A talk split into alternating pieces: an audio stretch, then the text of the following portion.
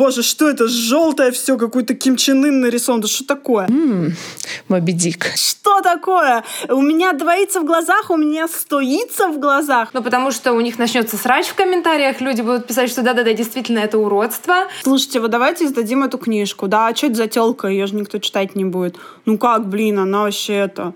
Жена Нил Геймана. Да, вот в Адмар в Адмаргене, я не могу это выговорить. Да-да, вы не ослышались. Я ненавижу кинообложки, поэтому да. У вас тут что-то протекло, и на книжке капает. А обложка-то уродская. Маринка Зинаки, вперед! Почему меня начинает подташнивать, и третье ухо мое уже отказало? Ковендур.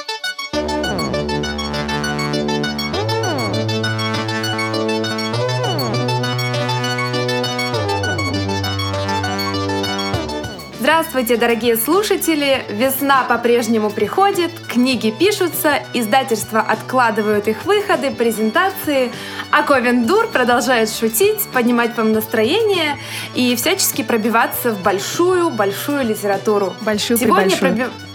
Да, сегодня с вами пробиваться туда буду я, Евгения Спащенко. Марина Казинаки! Марина Казинаки, вперед! Перед Олей Птицевой. Кто последний? Я за вами. Женщина у вас тут не стояла вообще. И у нас еще Ольга Птицева и наш сегодняшний гость. Вера Голосова! У-у-у! Я думаю, что наше начало подкаста напоминает игру в стулья. Э, кто успел, тот и сел. И именно это демонстрирует как раз э, наглость Ковендура. Вер, привет. Привет, Скажи нам я привет. немножко растерялась. Да, да, вам, вам не показалось. Вера действительно второй раз с нами в подкасте. Сегодня мы променяли Сашку на Веру. А, у нас сегодня много всяких интересных тем, но, как обычно, начинаем мы с э, маленького-маленького такого рассказа про то, как у нас дела. Э, девчонки, что нового? Ну, мне кажется, самая главная вообще э, новость э, последних э, пары дней это то, что Ковен Дур выиграл Оскар. Да-да, вы не ослышались. Мы выиграли Оскар или, я не знаю, Нобелевскую премию Ясная по литературе поляна. Букер. Ясную поляну, да, все на свете мы выиграли, потому что последние несколько дней к нам э, приходят люди, которые шепотом говорят, что на секретном вебинаре Галина Юзефович рассказывала, какие Ковен Дур крошки, умницы и милейшие молодцы молодцы. Вот. И э, это очень круто, на самом деле. Э, у нас там получилось э, краем глаза, краем уха немножечко послушать, что же там было. Вот. И оказалось, что, во-первых, Ковендур — это кейс, а во-вторых, Ковендур — это крайне удачный кейс. И, друзья, ощущения, я вам скажу, абсолютно оргазмично-космические. Вот. И это очень круто, за что мы Галине очень благодарны. И теперь ощущаем такую вроде как и ответственность, а с другой стороны такой карт-бланш. Мы э, э, еще чуть-чуть и прям к Нилу Гейману поедем и будем у него в гостях записывать Поэтому подкаст. мы Веру позвали второй раз, потому что... Всякий раз, да, когда у нас появляется Вера, речь заходит про Нила Геймана. Мне кажется, Ну подождите, я больше не ночевала у него. Мы ну, наводим, мы наводим слушателей на мысль, что все куплено, девушки, надо прекращать. Да, да, на кухне у Нила Геймана. Все через кухню. Все через кухню в литературном мире, все через кухню. Было бы через постель, но зачастую литераторы люди крайне э, нервные, испуганные и социофобные, поэтому через постель получается хуже. Лучше через кухню, друзья. Все на кухню. Что касается моих киевских новостей, от меня уехала Марина Казинаки и приехала Аврора. Э, но это не совсем живой человек, это такая э, волшебная сестра-близняшка, которая живет по ту сторону зеркала. Если вам кажется, что я сошла с ума, то вам не кажется. Но нет, на самом деле я говорю сейчас о сюжете своей новой книги, над которой мне удалось поработать, когда Марина уехала. Марина всегда оставляет э, за собой гору вдохновения. И крадет маркеры а, я... и линейки. Ну, это да. А, вот. Но ей позволительно, потому что в этот раз а, она нас финансово поддерживала с мужем. Помните, я когда-то рассказывала о его отпуске творческом? Так вот, возмездие наступило, оно пришло. Денег нет, и не будет еще долгое время, поэтому, ребята, Приезжайте в э, гости к Москву. особенно друзья с деньгами. Женька всех Да, ждет. приходите, приходите ко мне на презентацию, и вы всегда можете помочь не только словом, но и делом. А, на самом деле мы хотим, правда, поблагодарить людей, которые нажимают желтую кнопочку у нас ВКонтакте. И у нас там копится маленький донатик. э, Он уже вот по чуть-чуть копится, копится, и уже накопится на что-то скоро большое и классное. Спасибо вам большое за поддержку. Нам это очень-очень важно. На самом деле мы все время про это Да, шутим спасибо, и можем звучать очень ци- цинично, но, конечно же, это все шутки. И каждое вот это вот э, нажатие желтой кнопочки, оно просто нас приводит в какой-то восторг, и очень сложно поверить, что действительно нас кто-то поддерживает, и даже вот материально, и это очень здорово. Спасибо. Спасибо. Да, спасибо, ребятушки. расскажешь нам про свои делишки? Про делишки. А, Я очень давно ждала э, повторного приглашения. Я думала, что мой карт-бланш ис- исчерпается одним только разом в вашей компании, но нет. Хоть я еще не ночевала больше у Нила Геймана, но все равно мы записываем второй сегодня выпуск с моим участием. Это очень клево. Дела у меня хорошо, работа работается, ребенок ходит в сад, весна веснеет, и как-то становится жить приятнее. Все хорошо. А, да, давайте я на всякий случай еще раз представлю Веру для тех, кто вдруг неожиданно начинает слушать подкаст Ковендур вот прям с этого выпуска неожиданно, а там не с первого, не с десятого, седьмом. не с, С э, десятого, да. не с выпуска с Галиной Юзефович или Соли Бреннингер, а вот прям вот, вот с этого. А, Вера Голосова уже у нас э, была в одном из первых подкастов. В Она э, иллюстратор, каллиграф, фотограф, видеограф и вообще человек-мультипотенциал. Э, у Веры есть свой э, видеоблог на YouTube-канале, на нее можно подписаться в Инстаграме. И с Верой вдвоем э, мы создали иллюстраторский проект «Коза до ворона». Э, и достаточно, я считаю, успешно рисуем им обложки, книжные иллюстрации и вообще всяческие милые и, и не очень милые, такие мрачноватые наши открыточки. Мне сложно назвать э, «Казон до Вороном» милым проектом. Вот такая абсолютно прекрасная, эстетичная крепота. Ты к ним приходишь, а они там все в черепах э, мелкого рогатого скота. Вот. И ты думаешь, о, как же это здорово, здорово. Дайте я потрогаю козу и ворону тоже там за что-нибудь дерну. Но, видимо, проект достаточно милый, потому что у него много последователей среди других художников, иллюстраторов. Это, конечно, радует, радует, девочки. Вы развиваетесь, вдохновляете людей, так сказать, на... Как это, чтобы не обидеть, сказать по-русски. Говорю украинскими словами. на развитие, э, да, на развитие в определенной э, стезе, плоскости, несколько соединяющейся с нашей. Да, В мы общем, вы ос- основа- основополагатели? Есть такое слово? пусть будет Основ- основоположники. Основоположники, дружочек. Окей, основоположники, законодатели моды. Это здорово. И вот здесь вот стоит, наверное, подойти к тому, что у нас сегодня есть основная тема подкаста «Неспроста мы поз- позвали Веру», и у нас есть еще подтема. Основная тема, мы поговорим про обложки, естественно, про книжные обложки, и небольшая подтема, про что сейчас девочки вот э, всячески старательно намекали, это плагиат в творчестве. А, Мы все-таки, наверное, не очень много можем про это рассказать, и просто поговорим про то, как мы к этому относимся, и, может быть, знаем какие-то прикольные примеры из э, э, иллюстраторской среды, например, из писательской среды, потому что везде это можно как-то по чуть-чуть проследить, и очень интересно будет узнать, на самом деле, ваше мнение, э, кто как к этому относится, потому что я так примерно представляю, э, кто из вас что может сказать, но это может быть и сюрприз. А, Я хочу начать э, про обложки, потому что, знаете, э, я поняла, что фраза «продающая обложка», которую мне уже несколько раз, больше, чем несколько раз, приходилось слышать э, в издательстве с э, времен вообще, когда я начала издаваться, эм, это какая-то... э, это такая непонятная штука вот из серии «Хорошая книга и большая литература». Все как бы кивают, понимают вроде бы как бы про что идет речь, но если вот конкретного человека спросить, а что же такое продающая обложка, мало кто может ответить на этот вопрос. И вот э, мне интересно, как, как литература плодит столько каких-то а, м- миф, мифов в этих терминах, что а, люди вроде как бы говорят об одном и том же, знаете, как спор о Боге. Когда вот он начинается о религии, о Боге, о вере, надо сначала у всех спросить, так, вы что подразумеваете под этим? Потому что вот мы так однажды спорили полвечера, потом спросили у Сержика, а, что такое Бог, а он сказал, что это наша кошка-груша. А, То есть нужно сразу к терминам вот прийти. И я вот про продающую обложку недавно подумала, Потому что мы сейчас с Верой рисуем обложки, и действительно э, часто заходит речь о том, что обложка должна продавать, она должна там как-то историю вот правильно позиционировать. Но у меня такой вопрос. Она должна вообще э, как бы кому продавать? В каких условиях она ее должна продавать? Uh, не знаю, в каких количествах она должна продавать? И вообще, может ли она реально что-то продавать? И вот э, я не всегда уверена теперь, э, что то, что в качестве обложек, например, для моих книг предлагали издатели, а, будет их продавать вот тем людям, которые я хочу, чтобы эти книжки получили. И, может быть, я не уверена, что если они будут вот с такой обложкой покупать массово, что я, мне прям хочется, чтобы они мою книжку прочитали. Может быть, лучше и не надо?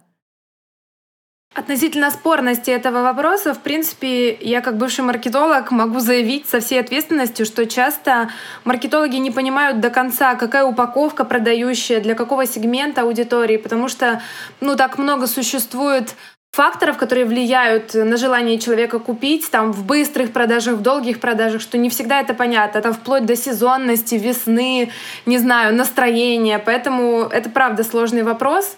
А, где-то какая-то обложка может выстрелить на каком-то интернет-ресурсе, но при этом в книжном ее не увидят, не возьмут. А, видимо, нужны какие-то прям хорошие масштабные исследования, которых у нас нет. Но мы сейчас попробуем их провести. А, ну, я тут, наверное, со стороны исключительно читательской, потому что а, я ничего не понимаю в визуале, мне с этим сложно. Я птичка, можно я домой пойду. А, поэтому а, я к этому отношусь примерно так. Если мне эстетически приятно то, что я вижу, держу в руках, если мне это не кажется а, абсурдным, не, некрасивым, неинтересным, без задумки и без э, эстетичности в том понятии, что это классный продукт, это классно выглядит, то э, я скажу, что это плохая обложка. Но, с другой стороны, в этот же момент она может очень круто продавать э, свой, ну, себя, продавать продукт этот, э, просто я не его целевая аудитория. Потому что мне сложно, допустим, сказать про свой вкус, что я там какая-то... Э, ну, как это сказать, в общей, как это по-русски, а, в каком-то общем таком, да, общей волне, а, потому что то, что нравится мне, зачастую остальным, ну, не очень Слушай, нравится. ну я сразу хочу а, вклиниться, а, причем... да, потому что передать слово Вере. Я да. вот не уверена, что если mm-hmm. эта вот обложка плохая, некрасивая и так далее, я вот не уверена, что она продает книгу. Вот как бы тебе могут говорить, что ну зато книжка хорошо продается, но она продаваться может не из-за обложки. Вера, давай. А то мы тебе не дадим слово. Да-да-да, я немного, немного отвыкла и поначалу немного стесняюсь, как всегда, разойдусь под конец, и надо будет уже прощаться. А, мне кажется, здесь тоже, опять же, все разошлись. важно а, определение, потому что э, мне кажется, вы подразумеваете здесь разные, опять же, вещи, потому что качество обложки заключается э, в нескольких аспектах. То есть это ну, техническое ее качество с точки зрения просто сочетаемости цветов, сочетаемости элементов, соч... ну просто вот... Композиции. Композиции и, и так далее. То есть это просто вот какой-то... Ну это как типа одежда, может быть, некрасивая, но хотя бы что она чисто выстиранная и поглаженная. Окей. Вот. А, а дальше уже начинается история про идею, про попадание в целевую аудиторию, про выборы художественных э, способов выражения, будет это, я не знаю, абстракция, будет это коллаж, будет это фотография или все что угодно.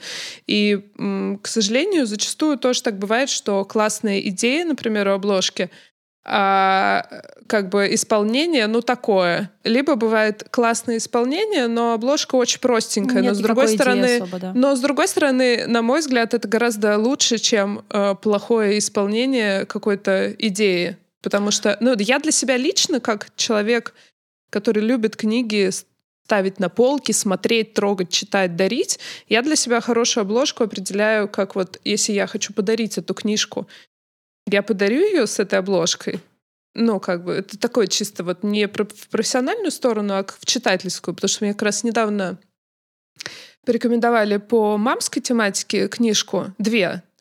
И одну из них я прям, я даже не смогла отправить обложку человеку, которую я знаю, что ей бы эта книжка подошла, потому что она настолько просто меня выморозила, что я, ну, как бы, грубо говоря, все, что будет под этой обложкой, я буду воспринимать как бла-бла-бла. А как, по-вашему, может красивая обложка быть не продающей? То есть она вот красивая, круто нарисована, но при этом не продает? Uh, у меня вообще есть, uh, вот я хотела еще к Вере вклиниться туда, uh, свое представление о том, как бы, что такое хорошая обложка. И вот я хорошие обложки могу поделить на два вида. Мне, как художнику, в первую очередь, мне сложно, конечно, представить, что хорошая обложка с э, качественным, красивым, грамотным, например, шрифтом, да, с красивым, хорошим, грамотным оформлением может не продавать. Ну, то есть я вот иногда смотрю, например, да, нормальный рисунок, и какой-то, э, ну, э, отвратительный, совершенно там топорный шрифт с тенюшечкой и градиентиком. Ну вот неужели вы думаете от того, что вы сделаете стильный, хороший, современный шрифт, э, обложка станет хуже, книжка станет хуже продаваться? Ну, конечно, нет. Мне кажется, что только лучше для тех, кто на это обращает внимание. И она будет точно так же продаваться, например, эта серия, как она продавалась до этого там с плохими обложками. Про хорошие обложки. Я делю вообще обложки м- на два вида. Вот как раз э, Вера уже эту идею затронула.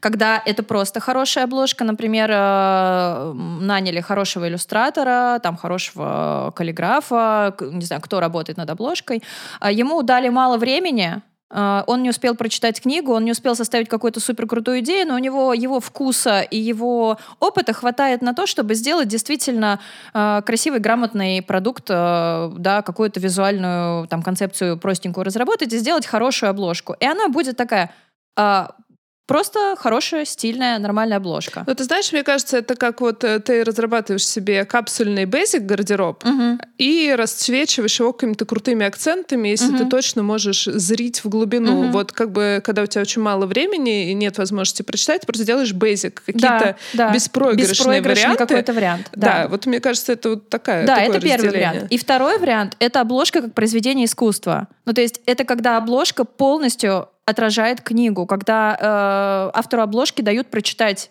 книгу, либо очень близко знакомят с текстом, так чтобы вот он максимально получил от этого текста, если время как-то ограничено, да, э, мог выжить вообще всю и атмосферу, и вообще все-все-все, и какие-то детали. Um, потому что часто бывает, что это может быть вообще лаконичная обложка, совершенно одноцветная, и на ней будет нарисована крошечная деталь, и эта деталь просто будет настолько отражать все, что происходит в книге, что это будет прекрасно. И то есть не нужен художник, который будет рисовать что-то очень сложное. Возможно, будет достаточно одного грамотного вообще дизайнера-верстальщика, который просто э, фонтанирует идеями какими-то классными и может это сделать, да, подобрать хороший шрифт и расположить его правильно в, в том нужном уголке.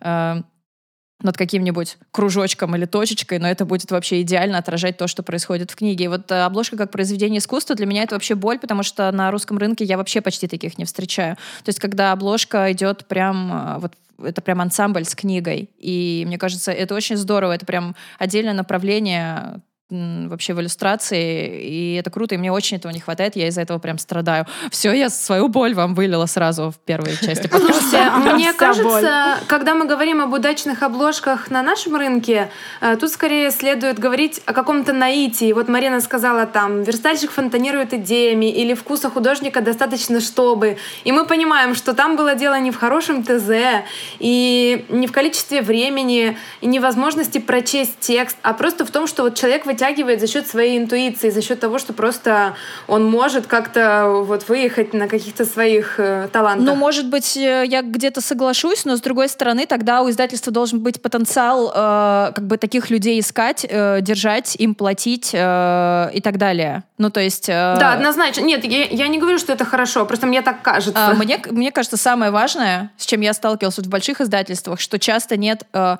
художественно образованного человека в издательстве, который может эту обложку как бы утвердить, ну, проверить. Арт-директора, да, который может это все курировать и на вкус которого можно полагаться, потому что часто очень хорошие, сильные проекты просто на корню зарубаются из-за того, что э, утверждает это все человек далекий как бы от художественного вот этого всего, и с визуалом ну, у него, видимо, не в порядке. Э, могу поделиться опытом э, работы с нашим любимым друзьями из Popcorn Books, потому что там как раз очень хороший арт-директор, с которым я работаю. Я не делаю там оригинальный леттеринг на обложке, я делаю адаптации э, русскоязычные для иностранных книжек. И там очень приятно работать с арт-директором, э, который четко понимает, что нужно, и четко понимает, где что надо подвигать, и всегда готов э, вместе с тобой подвигать сам — Э, для того, чтобы вот полностью вот все кликнуло и встало на нужные места. И действительно такой человек со стороны э, клиента это очень ценно. А, наверное, я вот сейчас слушаю внимательно очень и э, понимаю, что я как-то тут, тут в стороне оказываюсь от э, того вообще, что вы обсуждаете, э, потому что, да, я понимаю, э, о чем говорит Марина, с тем, э, что есть плохие обложки, хорошие обложки и там произведения искусства. Ну вот по произведению искусства я вообще даже брать это не, не, не берусь, потому что не, не берусь это оценивать, потому что, э, ну это то же самое, что очень мало по-настоящему хороших книг, которые можно назвать произведением искусства, и настолько же мало по-настоящему хороших обложек, которые тоже можно назвать произведением искусства. А, мы, да, там можем вспомнить обложку «Маленькой жизни» Янагихары, и это произведение искусства. И книга произведения искусства, и обложка произведения Особенно искусства. с фотографией, ну, которая, да? Ты говоришь про оригинальную. Да, да, я говорю оригинальную. Да. Мы, да, мы да, ее, я имею в виду оригинальную. Это, да. А, да, и это настолько хорошо, что ты просто вот, ну, ты, тебе нечего сказать. Э, потому, ну, то же самое, как ты приходишь в музей и видишь э, какой-то э, экспонат, ты видишь картину, инсталляцию, и тебе нечего добавить, потому что все, что э, могло быть про это сказано, сказано в самом вот э, произведении искусства. Э, поэтому я, наверное, к этому отношусь э, максимально лояльно. Если мне не противно взять книгу в руки, мне уже норм. А не противно мне брать противно брать мне в руки книги, которые сделаны а, с шиком 90-х и нулевых, а, когда там это вот эти вот а, коллажи с плохо заретушированными голливудскими актерами, которые не знают, что они, оказывается, вампир Вася из очередной Академии магии. А, или, например, а, однотипное серийное оформление, когда все уже смешалось в доме Облонских, и ты не понимаешь, что это за книга, что это за автор, Вроде почему уже это было. опять no name.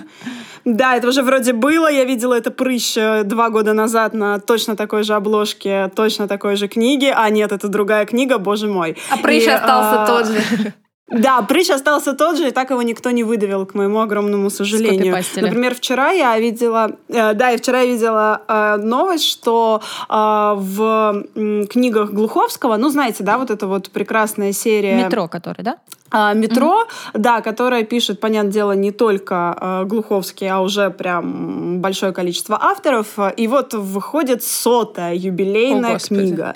Сотая, друзья. Да То есть вы понимаете, 100 книг. И э, вселенная метро э, стала, наверное, самой большой вообще оригинальной вселенной э, фантастической у нас в стране, потому что можно еще сравнивать со Сталкером, но это все-таки не оригинальная штука, да, это все-таки взято из э, Стругацких, из э, игр по эм, зоне и прочее, прочее, а вот метро, оно вот как бы вот оно есть, само написанное нашим отечественным автором. И, в общем, сотая книжка, и э, они выложили коллаж из этих ста книг. Э, сделаны они достаточно красивенько, но, на мой взгляд, они такие все бодренькие, э, вроде как э, стильненькие и э, красивенько так зафотошопленные. Ну, прям нельзя сказать, что это какая-то прям топорная работа, но, черт возьми, их сто. Друзья, их 100. И когда ты смотришь на этот коллаж из 100 одинаковых блядь, книг, ты говоришь, что такое? У меня двоится в глазах, у меня стоится в глазах. Почему меня начинает подташнивать, и третье ухо мое уже отказало? Что происходит? То есть даже если это удачная обложка, даже если она продала первые 10-20 книг, на сотый надо что-то менять. Книги просто не надо уже издавать на сотый. Я боюсь, не на и- сотый надо было что-то менять. Ну что-то надо менять, друзья, ну нельзя же выезжать на одном и том же. Но с другой стороны, это безумно удачная серия, ее переводят на тысячу языков, мне кажется, там все и жду, знаете, в комментариях э, к вот этому посту Глуховского в инстаграмчике было огромное количество э, сообщений на там иностранных языках, типа, о боже, нужно учить русский, я хочу узнать, как это все по-русски. по-русски? В общем, ну вы понимаете, да, что это какое-то просто сумасшествие. Женька писала, Но 100 комментировала книг. там. 20 Да, комментов да, это я написала. Да, видела. это Женька Мне надо писала, учить русский, она зарегилась, да, и, и вот это вот все делала она. И э, ты понимаешь, что это 100 однотипных книг, даже если 100 удачных однотипных книг, обложек, хотя и книг тоже, то Блин, надо что-то с этим делать, ну, в конце-то концов. Но никто ничего не делает. Книга начала продаваться, обложка начала продавать серию. Окей, пусть оно так 100 экземпляров и идет. Да. Ну, слушайте, но это тоже вопрос с другой стороны, потому что если у тебя есть вот эти книжки, если они продолжают выходить, если читатели хотят, э, но если они ему нравятся, ну, то, с одной стороны, вроде, типа, надо менять, а с другой стороны, может быть, и нет. Это открытый вопрос, у меня нет э, четкой позиции по этому поводу, потому что с одной стороны, мы как люди, мы постоянно развиваемся, меняемся, и что-то происходит, но с другой стороны, э, у всех у нас, и, наверное, у там ну, основной там ядровой вот этой вот аудитории метро, для них это как все время возвращение, наверное, к какой-то своей штуке. Кому-то надоедает, и он выходит там на 85-й серии, например. Ну, то есть, э, я так понимаю, что, судя вот по медиа, тому, что я вижу, что происходит сейчас там в телеграм-каналах и так далее, все дико ждут выхода «Игры престолов» последнего сезона. Э, и я понимаю, что у меня внутри ничего не шевелится, потому что я э, перестала смотреть «Игру престолов» где-то на третьем или на четвертом сезоне, я не помню, где я сломалась, короче говоря. Когда Джон Сноу убили, в общем, вот тогда я сломалась. Не знаю, он как... ожил, так не я, переживай, я он это знаю, ожил. я знаю. Это все мне уже известно, естественно. Такие спойлеры никто не отменял. Но мне как будто вот прям внутри как отрубило. Мне прям неинтересно. Хотя я очень люблю книжки, потому что я их читала еще до сериала задолго. И очень мне нравились первые серии и так далее. И мне нравится эстетика и все. И, а потом мне просто вот надоело, и все. А с другой стороны, куча народу, вот они возвращаются к этому. И нельзя сказать, что это плохо. Я, например. Ну, это просто вот открытый вопрос. И Марина что-то хочет продолжить. Ну, да, нет, это я тебе показывала, а, что, что, я, тоже, что да? я возвращаюсь туда. Да, ну, с сериалом мне сложно сравнить, потому что там всегда что-то новое происходит, а в обложках не очень. Но опять ну, же, возможно, это проблема это... серийности. Вот как бы э, тут, тут, тут, да, тут, тут, тут двояко, да, потому что про серии вообще говорить сложно, но, опять же, мы сейчас говорим про серию «Метро», которая достаточно качественно все-таки сделана, эти не, обложки. Я не могу обложки, сказать, что я прям да, их фанатка, вот... они мне супер нравятся, но в целом, да, особенно когда их много. Ну, просто это вообще не, не тот стиль, который я люблю, но и как бы когда мы, если так вот отвлечься и посмотреть объективно, окей, они нормально, качественно сделаны, у них все да. окей, проблем нет. Бывают просто уродские серии, да, и э, там прям совсем все плохо, и вот, э, да, серия хорошо продается, да, читатели ждут, и они все равно купят, но что мешает там, не знаю, вот у меня боль там шрифт поправить, да, нормальный сделать, э, перестать срисовывать каких-то, да, актеров, которые потом оказываются вампирами Васями. Э, вот, и тут прям, конечно, вопросов много, при том, что я так понимаю, что этим подкастом мы не дадим никаких ответов, а ну, просто да озвучим какие-то свои... дискуссия какая-то, да. Да, свои какие-то... свое восприятие, потому что у меня вот много в этом смысле боли, так как нам приходится с Верой работать с разными издательствами, и сейчас мы э, чуть-чуть снизили как-то, чуть-чуть снизили активность в этом смысле, ну, потому что всего, сложно, да. да Но самом... мы все помним, что просто тебе надо книжку дописать. А, книжку мы... дописать, да, но плюс у нас еще все-таки на нашем книжном рынке обложки не так хорошо оплачиваются, как это происходит э, э, на рынках других стран, и, например, например, э, у тебя может быть амбиции делать книжки, ну там, окей, ладно, не обложки произведения искусства, но обложки очень хорошие, которые ну, ты положишь себе в портфолио, да. а тебе говорят, да, вы можете через неделю за 5000 рублей, эм, да. пожалуйста, полный, полный макет. И вот тут вот большая проблема с этим. Ну да, то есть ты либо делаешь какой-то баш просто бесконечный, угу. и все. А та работа, которая требует какого-то вдумчивого отношения, она в таких условиях невозможна, а, и это ужасно жаль, Потому что действительно, ну, я пришла к книжным обложкам, потому что я люблю книжки, но я их не пишу, я их читаю, и некоторые книжки мне не хочется брать, брать в руки. Э, вот. Э, и я прям даже не могу их дарить. Ну, это там, конечно, много всего, да, потому что есть еще перевод, там, если это иностранные авторы. Я прям, например, сразу вспоминаю э, книжку Аманды Палмер которую я очень ждала э, выхода на русском языке. Мы даже с подругой делали перевод и хотели продать его в Livebooks. Ну, не продать, а как бы предложить, чтобы они издали.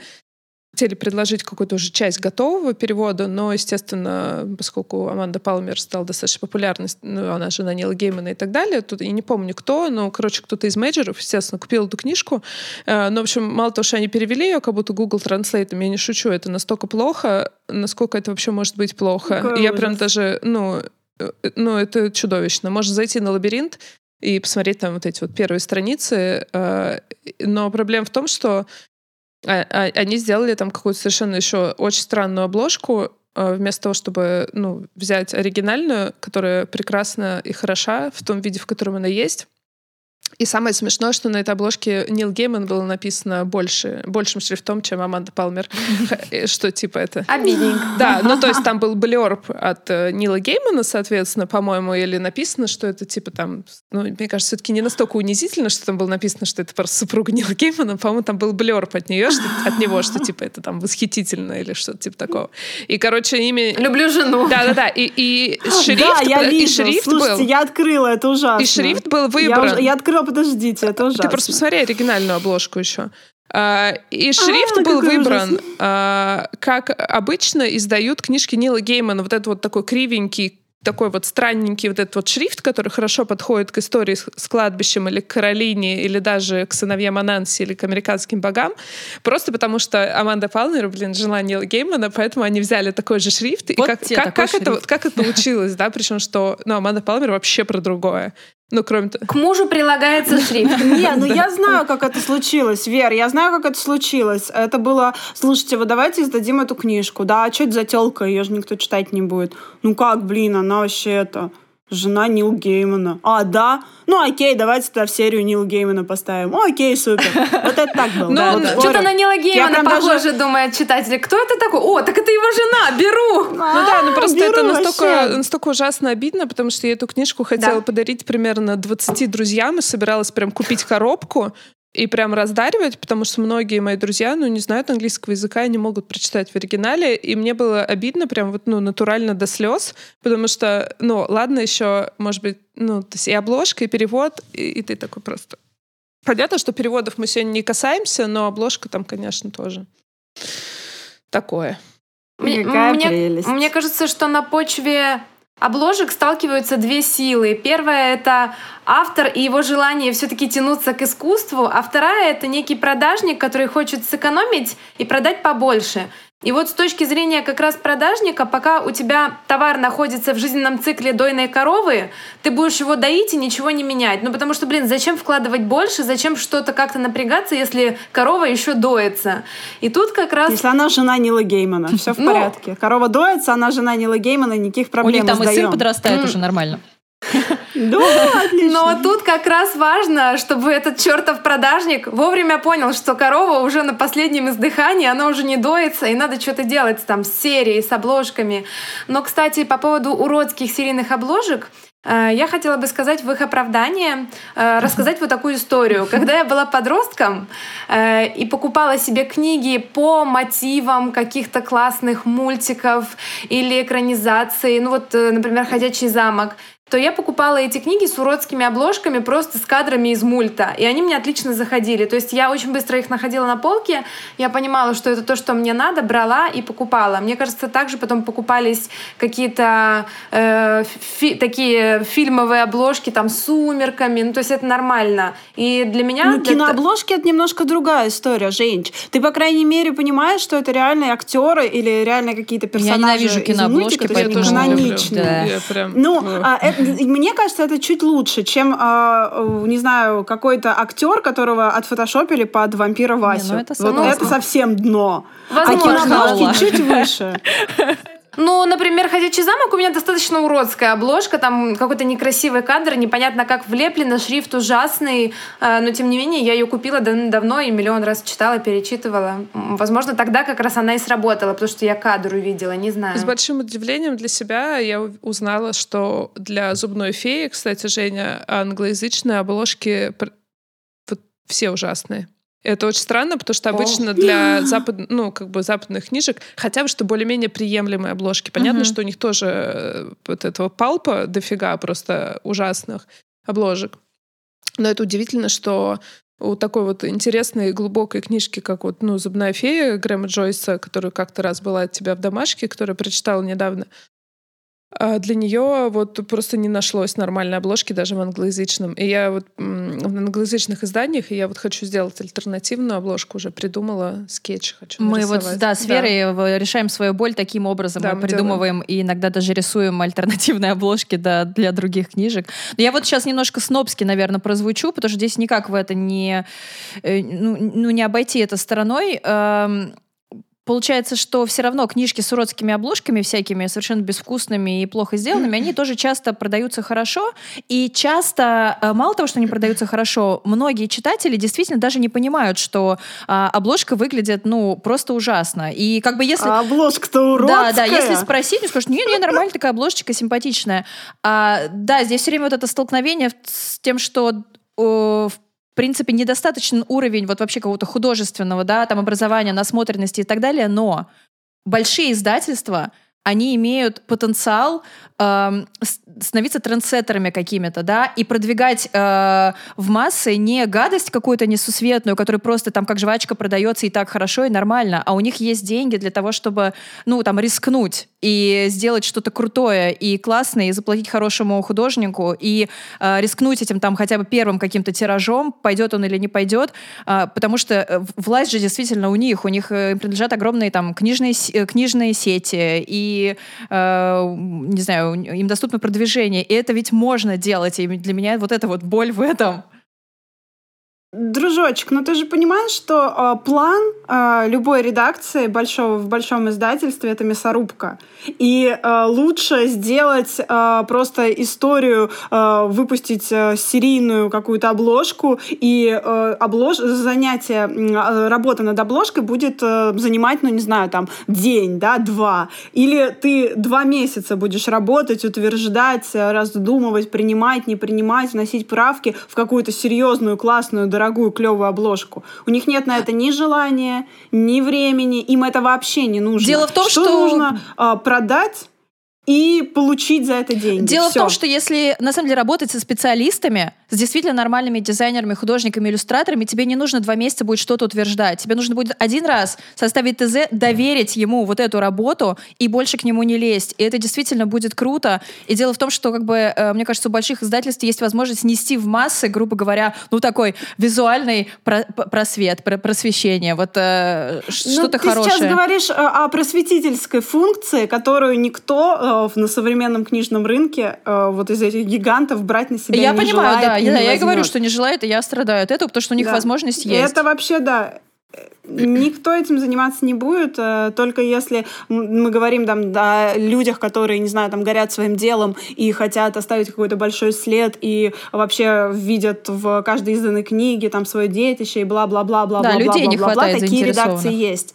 Но вот это вот горящий человек, сидящий там на своем месте, занимающийся своим делом, это прям такая редкость огромная, более огромная редкость. Э, Но я тут хотела сказать, э, наверное, о том, что э, это очень такой, получается, ну, сложный и много многослойный процесс, который включает в себя и читателя, и и его покупательную, покупательскую способность, и автора, э, который иногда влияет на обложки, иногда не влияет, э, и издательство, и вообще как, в принципе, устроена экономика, бизнес и так далее и в стране, и в целом. И, и мне кажется, что мы движемся в хорошую сторону, потому что появляется больше хороших обложек, появляются, опять же, появление такого явления, как книжные блогеры, которые привлекают э, к эстетике э, внимание, это тоже очень здорово. И вспоминаю, например, э, какой, не знаю, какой-нибудь там, не знаю, Пингвин или Харпер Коллинз, который там раз буквально в какие-то очень короткие промежутки времени бесконечно переиздают э, классику, например, потому что, по сути, это для дизайнеров способ э, создать какой-то продукт интересный, который может быть послан на какие-то конкурсы и, и который может освежить портфолио. Э, и мне кажется, что просто ну, у нас немножечко мы до этого еще ну, не дошли, и мне кажется, если ну, мы движемся в этом направлении, я предпочитаю, по крайней мере, так думать, потому что иначе мне становится совсем грустно. Вот, то, что меня, ну, я люблю, например, смотреть обновленные издания там той же классики а, в англоязычной, либо американские, либо английские обычно. И мне кажется, что этому стоит учиться, и можно делать, например, мы с тобой, Марин, можем делать альтернативные обложки, выкладывать их как э, какие-то кейсы, и, возможно, когда-нибудь кто-нибудь, какой-то издатель это увидит и решит э, издать их или скажет, а вот нам мне так это понравилось, давайте вы нам сделаете еще, и нужно просто делать, делать, делать и делать. Я тут хотела как раз вступиться за книжных блогеров, потому что они бедные, мне кажется, за последнее время после, э, после выхода колонки Коли Брейнингер в «Дружбе народов» Очень тяжело, да, да. чувствуют себя обиженными, оскорбленными, хотя не стоило бы, потому что там все классно. Э, Они действительно своим, э, я сейчас говорю про инстаграмных книжных блогеров в первую очередь, они действительно э, своим контентом привлекают внимание к, ну, к визуалу. Ну, то есть они не будут фоткать некрасивые книжки. Ну да, кто-то, кто-то конечно, будет, да. но в целом, чем книжка красивее, привлекательнее, стильнее и так далее, тем больше она вызывает отклика у вот э, э, такого рода обозревателей. Э, и, в принципе, это должно стать выгодно тоже э, издательствам, да, получать вот этот вот, ну, бесплатный, вот это бесплатное, грубо говоря, продвижение за счет книжных блогеров, которые твои красивые, э, стильные книги э, будет э, радостно фоткать. э, уж не знаю, что там новое на очереди, модное. Понятно, что уже не лавандовый раф, видимо, и не лепестки роз, а м, что-то что другое классное. кокосовом Да, да, ну и вот э, мне кажется, это очень здоровский ход. Слушайте, но это. всегда, мне кажется, классно, э, грубо говоря, видеть раз- разные, как сказать, способы представления вот этой вот книжной обложки, потому что мне, например, очень понравилось э, вчера у себя в сторис в Инстаграме Сергей Книгижарь выложил э, книжку Джозефа Конрада вот в Адмар в Адмаргенев... Я не могу это выговорить, это название. В издании такую оранжевую, просто с вот этой вот высокой печатью, вдавленной, супер минималистичная. На ней ничего нет, она оранжевая, тканная. Значит, э, наверху слева причем имя автора, а снизу справа название книги. И все, больше ничего нет. И достаточно. Наверняка Очень для Конрада можно придумать какие-то визуальные, там, и каллиграфические, и иллюстраторские какие-то варианты обложек, но как бы могут быть разные варианты, и не обязательно там, я не знаю, тратить какие-то кучи денег на дизайнера. Простота, она тоже очень крутая, и упражняться можно по-всякому. Например, сколько вариантов для того же, для обложки Моби Дика существует. Это вот если загуглить, там, мне кажется, за 100 уже завалило, потому что, ну, грубо говоря, любой дизайнер, которому нравятся книги, он там рано или поздно такой, «М, Моби Дик. Ну, мне, мне так кажется. Я прям хочу сделать обложку для Моби Дика. Хотя бы что воображаемую такую фан. Ну, кстати, я никогда не думала о книжных блогерах инстаграмных как э, людях, которые действительно способны улучшить качество обложек, ну, потому что у тебя спрос формирует предложение, а это действительно так. И, к примеру, если они начнут писать о том, что им не нравится какая-то серия, э, не нравится какое-то оформление, они не будут ее покупать, ну просто потому что качество намного хуже, чем то, которое они ожидали. Э, Действительно, мне кажется, издательство может обратить на это внимание. Ну, потому что у них начнется срач в комментариях, люди будут писать, что да-да-да, действительно, это уродство, и все пойдет, поедет по накатанной. Вот как, Эм. как хорошо выглядят наши обложки по ту сторону реки, которые мы рисовали с Верой, нашим э, э, дуэтом Коза до Ворона, вот новое переиздание. Я все время, когда меня где-то отмечают, смотрю и прям не нарадуюсь. Украшение любой фотографии, я считаю. Ну, Но на самом деле здесь еще очень э, интересный вот этот вот аспект на тему того, что такое хорошо, что такое плохо, что такое красиво, что такое некрасиво. Все время, когда я я вот все хотела это вставить, все время, когда я употребляю э, такие слова, как уродский, адский, мой муж Ариэль все время очень злится, и он говорит, а ты объясни мне. Вот я чувствую себя реально просто глупым человеком, потому что я не понимаю. Круто. Я, Я не, поняла, я не понимаю, почему. Э, Мы так очень много разговариваем об одежде в основном, потому что э, ну, сложно составить гардероб мужской, э, когда ты вообще не понимаешь, что красиво. У кого-то есть э, какое-то вот это вот чувство э, стиля и вкуса, классное. Вот, например, кардинал серый сейчас прошел мимо нас, и мне кажется, что как серый одевается, это просто я так никогда не научусь. А вот, ну вот может он объяснить, как он это выбирает, что он выбирает. И вот эта вот образовательная функция, мне кажется, она очень-очень важная, потому что любой человек, которому ты скажешь, ты что, не видишь, что это уродско? А он, может, не видит. И защитная реакция любого человека сказать, да нормально, а что тут такого-то? Ну, потому Круто. что, то, что ты не понимаешь, в чем. Мгм. А как бы мы привыкли жить в, в окружении очень ну, не- некрасивых вещей, и нам сейчас надо учиться. Да. И- Красивой застройки жилой, вот этого Ну всего. да, да, да. И я думаю, что При- может это моя боль, Мне Варлама. хотелось сразу Да. Я просто думаю о том, что может А, быть... Да, мне сразу хотелось вставить некрасивых вещей, некрасивых застроек, не очень красивых людей. Нам вообще живем в очень некрасивой какой-то обстановке, но слава богу, есть мы. Ну да, просто, э, Тонкие, просто эмпатичные, же... красивые люди. Точно так же, как, например, э, в Ковине Дур есть вот эта вот э, история Некрасивая про девчонка. Красивой девчонки. Вот это некрасивая да, девочка, я тоже об этом Как подумала. крошки, Мы же как все крошки. они, да? Не, просто у вас есть же все равно какая-то такая образовательная, просветительская функция для людей, которые читают, пишут и так далее. Точно так же, мне кажется, что, например, может быть, мы в Козе до Вороне можем периодически делать какой-то ну, не то, что типа линч какой-то Мгм, дизайнерский, мгм. а какой-то вот образовательную Да. какую-то штуку. А давайте Мне блогерам кажется, тоже предложим. Книжные Да. блогеры, если вы нас слушаете, Да. э, пишите больше про э, книжные обложки и рассказывайте, почему какие-то вам нравятся, какие нет. Э, Если вы можете это сделать с художественной точки зрения, разобрать, например, если вам позволяет э, ваше знание, э, будет очень здорово. И действительно, возможно, это прям поможет многим людям начать разбираться в том, что может, Возьмем потому что есть, есть как бы субъективное мнение, красиво или нет, а есть объективное, грамотно она сделана или неграмотно. То есть сознанием вообще композиции, цветоведения, э, шрифтов и так далее или нет. Или это просто наляпали, потому что дизайнеру сказали, за час нужно срочно сделать обложку.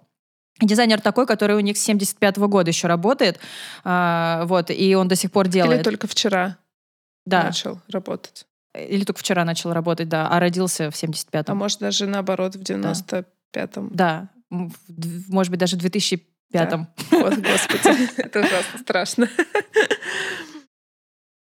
В общем, короче, берем на себя ответственность, вот что я хочу сказать. Да, да, берем на себя ответственность.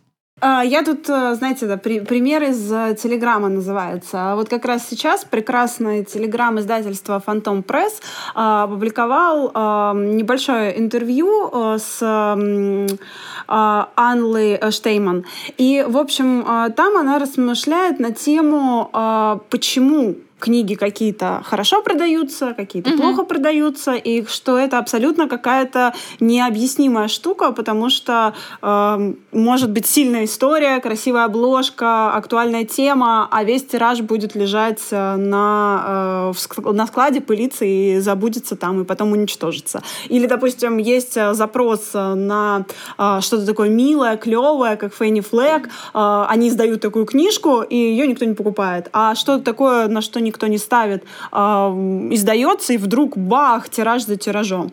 И они приводят э, в этой беседе э, в пример э, книг, две книги про, э, собственно, Корею Северную. И одна из них издана в таком ну, на мой взгляд, достаточно китчевом оформлении. Там такой желтый фон, а, кругленькая плашечка, и в ней фоточка Ким Чен Ына. А, вот. А вторая это белая хризантема, там достаточно красивая обложка, она такая э, черная с яркими зелеными листиками и белой хризантемой а, в, в боку. И э, она прям, ну, такая красивая. И э, они обсуждают, что странно, что, в принципе, обе книги сильные, обе книги на одну тему, э, качественного перевода, э, очень актуальные, очень классно поданные. Э, одна такая ки- китчевая, э, сатиричная, ну не веселая, а сатиричная, а вторая такая более трагичная, драматичная. И вот они поэтому изданы так э, совершенно по-разному. И вот та, которая с лаконичной, а, красивой обложкой белая хризантема продается просто невероятно. Ее читают в захлеб, везде цитируют, всюду фоткают и вообще. А слабые продажи вот этой китчевой обложки а, с Ким Чен Ыном Мгм, большим мгм. на а, первой страничке продается плохо. И вот э, как понять, что вот э, можно ли назвать эту обложку с Ким Чен Ыном плохой, если а, она абсолютно передает настроение книги, абсолютно переда- передает ее атмосферу, ее посыл, ее жанр, но она выглядит вот так. Ну просто потому что книга вот такая, и она классная, но ее плохо из-за этого покупают. И вот как с этим бороться? У блин? меня сразу, у меня делать? сразу возникает такой немножко волшебный ответ, хотя мне кажется ответа здесь нет и понять это тоже невозможно, будет ли так или не будет заранее. И если особенно обложка действительно подходит Да. к тексту, ну мне прям искренне жаль сейчас эту книгу и этого автора, что вот так вот пошло. Но я прям явно чувствую, что белая хризантема это символ. И, э, похоже, очень явный символ для э, страны, в которой эта книга издается. И, возможно, этим обусловлены хорошие продажи в этой стране, если она там продается, я не знаю. И, э, возможно, Нет, нет, я сейчас про под- продажи, Продажи у нас. прям, окей, у да, нас просто... продажи. э, э, на самом деле есть такая штука, она правда работает, но просчитать ее тоже невозможно. Есть э, очень э, какие-то через века прошедшие символы, э, они Э, используются вообще в визуальной культуре, сразу. и они на нас действуют, даже если мы эти символы не знаем. И даже если мы не знаем, что конкретно белая хризантема, например, означает в Северной Корее или там в Древнем Китае, в Древней Японии, в Индии или еще где-нибудь. Она везде может еще разное обозначать, там, где она растет, все про разное будет. А, и это, конечно, вообще не ответ, и это такое что-то из ряда фантастического, эзотеричного и недоказуемого, но я знаю точно, что какие-то символы, которые действительно при- приходят из древности, они работают, и человек даже может их не знать, он даже может их сразу не считывать, потому что бывает, что этот символ э, завуалирован, А, но э, что-то побуждает э, в мозгу его купить. Пр- Ну, рецепт такой, короче, берете дракона, рисуете на обложке, и книга идет. Книга пойдет, И ребята. Васю, вампира Васю. А, я сейчас открыла была. поближе эту обложку белой хризантемы, да. А, Там, в общем, вот этот черный фон, он оказывается не черный фон, а листья выкладывают профиль а, женщины. И это правда очень красиво, очень эстетично, она классная. И а, да, если бы вот я сейчас пошла и выбирала между мгм. обложкой, на которой Ким Чен Ын нарисован, и этой, я бы Может быть, просто её. более понятная эстетика, может быть, она как бы красивая, но более, ну, сейчас грубо, грубо скажу, более попсовая, Она- ну, то есть да. как бы более понятно массовому читателю. Она, а, она более понятная, она более привычна, ее, да, ее приятнее взять в руки, но я, собственно, вопрос сейчас, ну, как- о, чем я пытаюсь сказать. А, иногда книга такая, что ей может пойти только уродская обложка, вот, ну, по общим а, понятиям Да, но эстетичности ки- и кич — это не уродство. Просто потому Ну что да. То есть, книжка да, тут такая. дело в том, что кич это нет, ну- осознанное уродство, это когда у тебя уже высшая ступень такого как бы о- осознания этого Да, визуального, и ты да, понимаешь, да, что да, на самом да, деле да. это круто, это тоже искусство. И если у тебя, а, если у читателя гипотетического низкий уровень а, не только а, читательского опыта, но и опыта эстетического, он не поймет, М, почему м. это так, и подумает, боже, Понятно. что это Мгм. желтое все, какой-то Ким Чен Ын нарисован, что такое? А на самом деле в этом все просто. То же самое, что я читала а, отзывы на обложку Янагихары с вот этой вот замечательной фотографией. И а, я причем читала у книжных блогеров, а, которые вот видели эту обложку а, н- вот эту настоящую а, американскую, э, и а, они говорили, блин, этот чувак какой-то стрёмный, я бы такую не купила сейчас, зачем? Хорошо, что у нас в России издали под другой обложкой, чувак прям А стрёмный. давайте попросим Я думаю, ребята, Веру я коротко не- рассказать про обложку. Сможешь? Помнишь? Э, Да. ну, наверное, да. Э, Суть в том, что э, оригинальная обложка для маленькой жизни э, выглядит как черно-белая фотография молодого человека в очень, с очень таким эмоциональным выражением лица, и до конца не очень понятно, что он испытывает.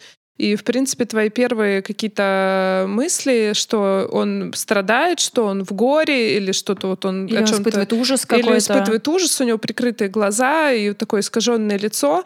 А на самом деле оказывается, что это реальная фотография, из, взятая из э, арт-проекта фотографа в 70-х, по-моему, годах. Не помню имени фотографа. И на фотографии изображен мужчина, который испытывает оргазм.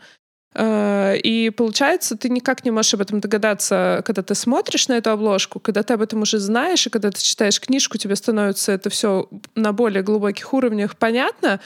Э, И- и я просто, у меня сейчас просто зависть дичайшая. Я не знаю, как можно круче придумать обложку Ну, для маленькой жизни. Это просто Ну да, это ну, гениально. это просто я на самом невозможно. деле об этом говорила э, На паблик-токе.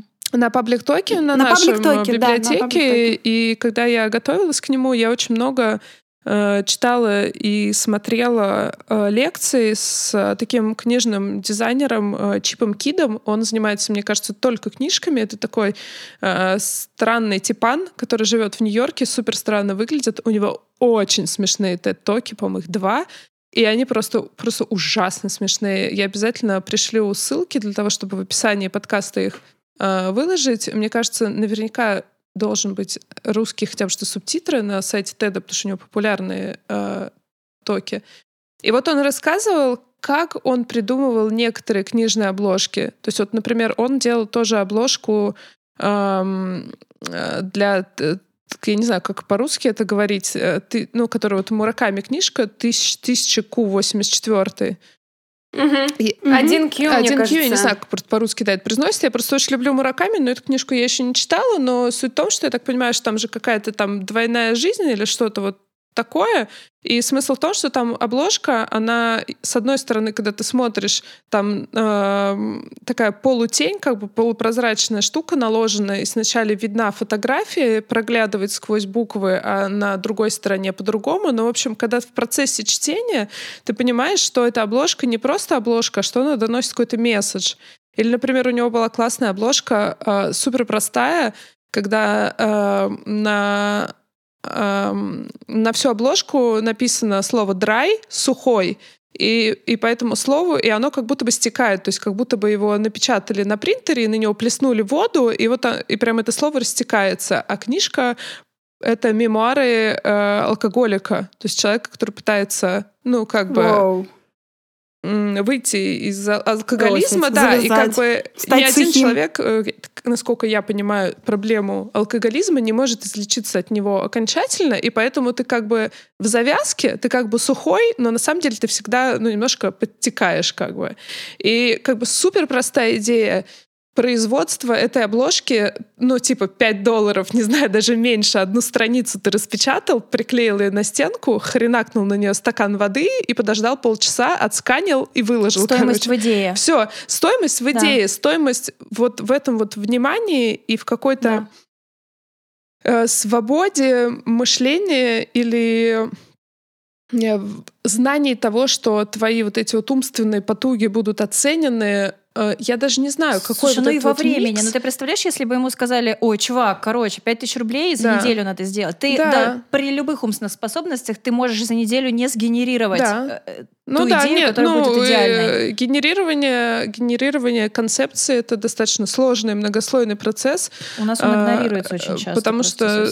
Ну, даже если результат потом выглядит супер просто, да. дело как бы не в результате. То есть ты потом смотришь на результат, думаешь, блин, вот чувак же, он когда это придумал, он это придумал за одну минуту потому что как-то это что-то у него произошло. И он рассказывал в этом, по-моему, в своем токе, в том числе, как он э, в каком-то книжном магазине в аэропорту женщина брала эту книжку и приносила продавцу со словами, что типа у вас тут что-то протекло и на книжке капает, потому что она очень выглядит реалистично.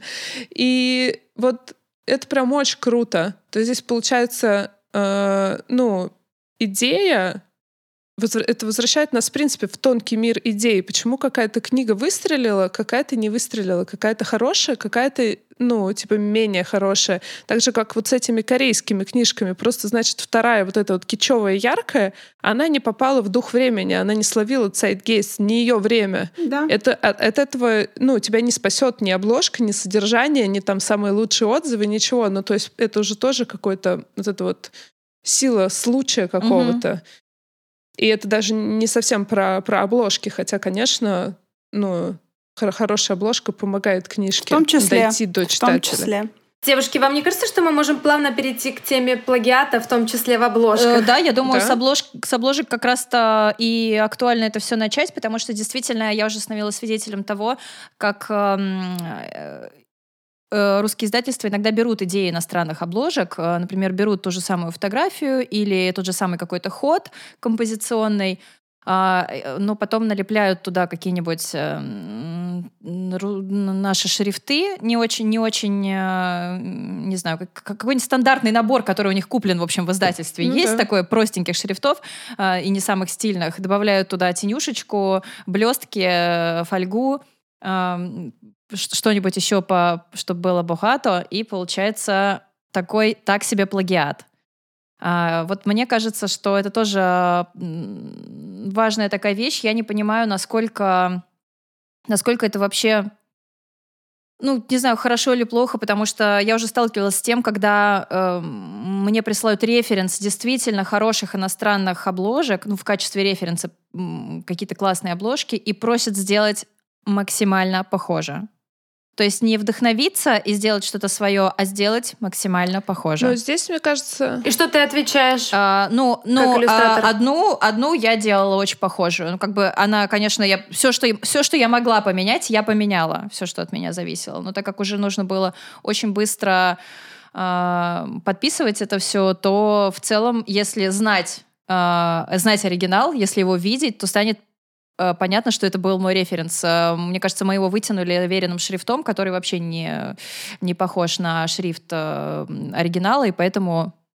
Ну, слушайте, здесь, мне кажется, очевидно. такая идея, что э, ну, про плагиат вообще можно бесконечно долго разговаривать, особенно в наше время ремикса, когда очень много всего, все, мы все являемся, каждый из нас, котлом всего, что, того, что в нас падает. И э, мне сейчас вот, когда ты начала это говорить, поскольку мы перешли от Чипа Кида и от там гениальных обложек по идее к э, проблеме плагиата, мне кажется, важно здесь, сейчас попытаюсь сформулировать как-то адекватно, просто, грубо говоря, в среде, в которой отсутствует уважение к ценности идеи, э, не может возникнуть ну, здоровое отношение к плагиату. Ну, то есть как бы здоровое понимание, что плагиат — это не ок. Окей, вдохновляться, но нужно пропускать через себя, нужно искать отражение в себе, дополнять собой и выдавать что-то свое. Потому что понятно, что раз ты выпускаешь там 100-500 тысяч вариантов одной и той же обложки, потому что пока она продается, это значит, ну, как бы есть какой-то страх, ну, типа не угадать. А если есть что-то, что уже продалось, так давайте сделаем так же. Ну, то есть, в принципе, в какой-то мере это логично, особенно если ты живешь в какой-то культуре, которая очень сильно построена на страхе. И, наверное, есть в этом такая штука. То есть, и, наверное, частичное решение этой проблемы может быть в том, что каждый творец должен культивировать в себе уважение к своим идеям и, и как бы постулировать это, ну, своим общением, своими социальными сетями, своим взаимодействием с с аудиторией. С, с аудиторией, со своими клиентами э, вести не агрессивный диалог, а именно какой-то открытый, пытаться объяснять, Опять мы выражать себя. Опять, ну, да, возвращать. Да. А, а что нам еще остается делать? Потому что нам столько всего нужно просветить, про столько всего, столько всего рассказать. И, а, я хочу кажется... девочек спросить, а вот давайте про плагиат э, в писательстве. О, мне интересно послушать. А, ну, слушайте, в плагиат писательстве это такая штука. То есть, если тебя кто-то взял твой кусок, переписал и написал, э, что это его книжка, да, то, то это как бы, ну, нет. А фиг ты докажешь, что твой образ, твой а, сюжетный ход, а, атмосфера твоей книги а, была перенята. А, это практически невозможно доказать, да, ты скажешь, ребят, стопе, ну слушайте, а тебе скажут, ну вообще-то это до тебя уже написал 100 человек, про, да, да. Троппер, пропер. Да. вот, ну вы поняли.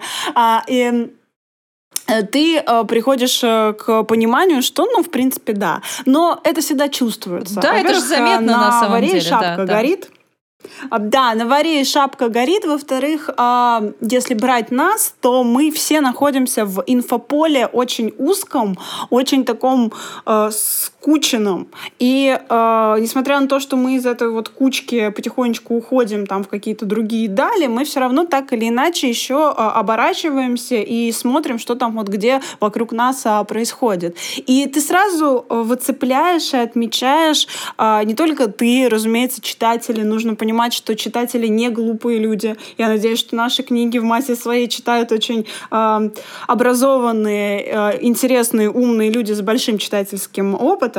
И им это как бы все видно так же прозрачно, как и нам. Поэтому э, это всегда очень чувствуется. Это всегда очень понятно, откуда уши растут, где что взято, где что потырено и где что было с.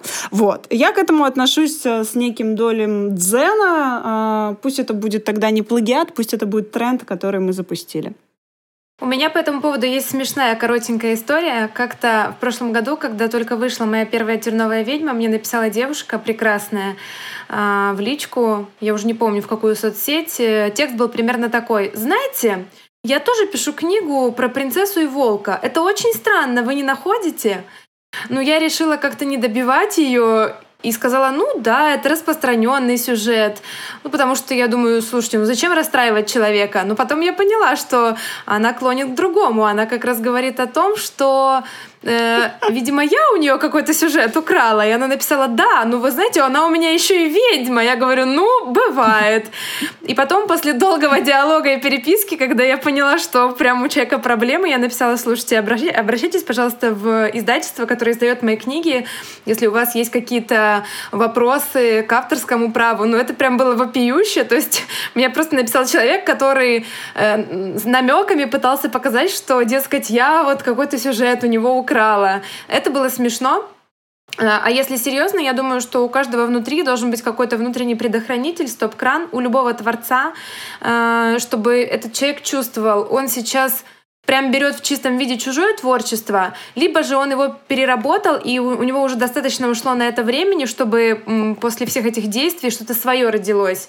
Эм, это очень важно, ну, потому что, в принципе, учиться на чужих произведениях не грех. Э, и, наверное, пока ты еще юн, именно так и происходит творческий процесс. Ты бесконечно пишешь о том или рисуешь, что тебя вдохновляет, пока в какой-то момент у тебя из этого не выкристаллизуется что-то твое. И вот тогда, да, это уже будет твое личное.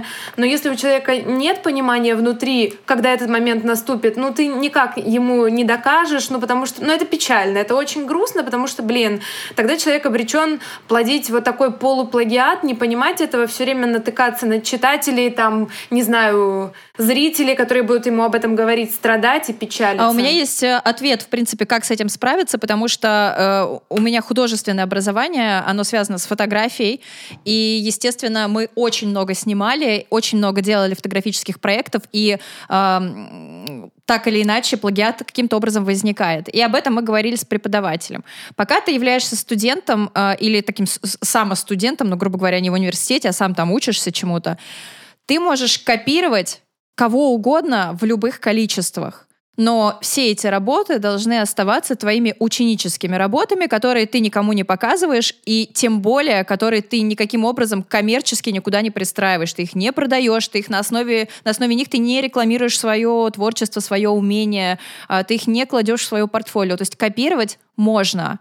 А, это то, что люди называют часто. Да нет, я просто вдохновился, а на самом деле поменял 10% из 90% работы. Это очень видно в фотографии. И чтобы потом, например, избежать этого в будущем, я так понимаю, нам давали даже курсовые, когда мы выбирали фотосессии конкретных э, именитых фотографов, fashion э, там индустрии или еще в какой-то, и делали копии. Ну, то есть мы максимально должны были э, скопировать э, всю серию фотографий, а, что это давало нам и что это дает людям, которые могут копировать там чужие рисунки, чужие тексты.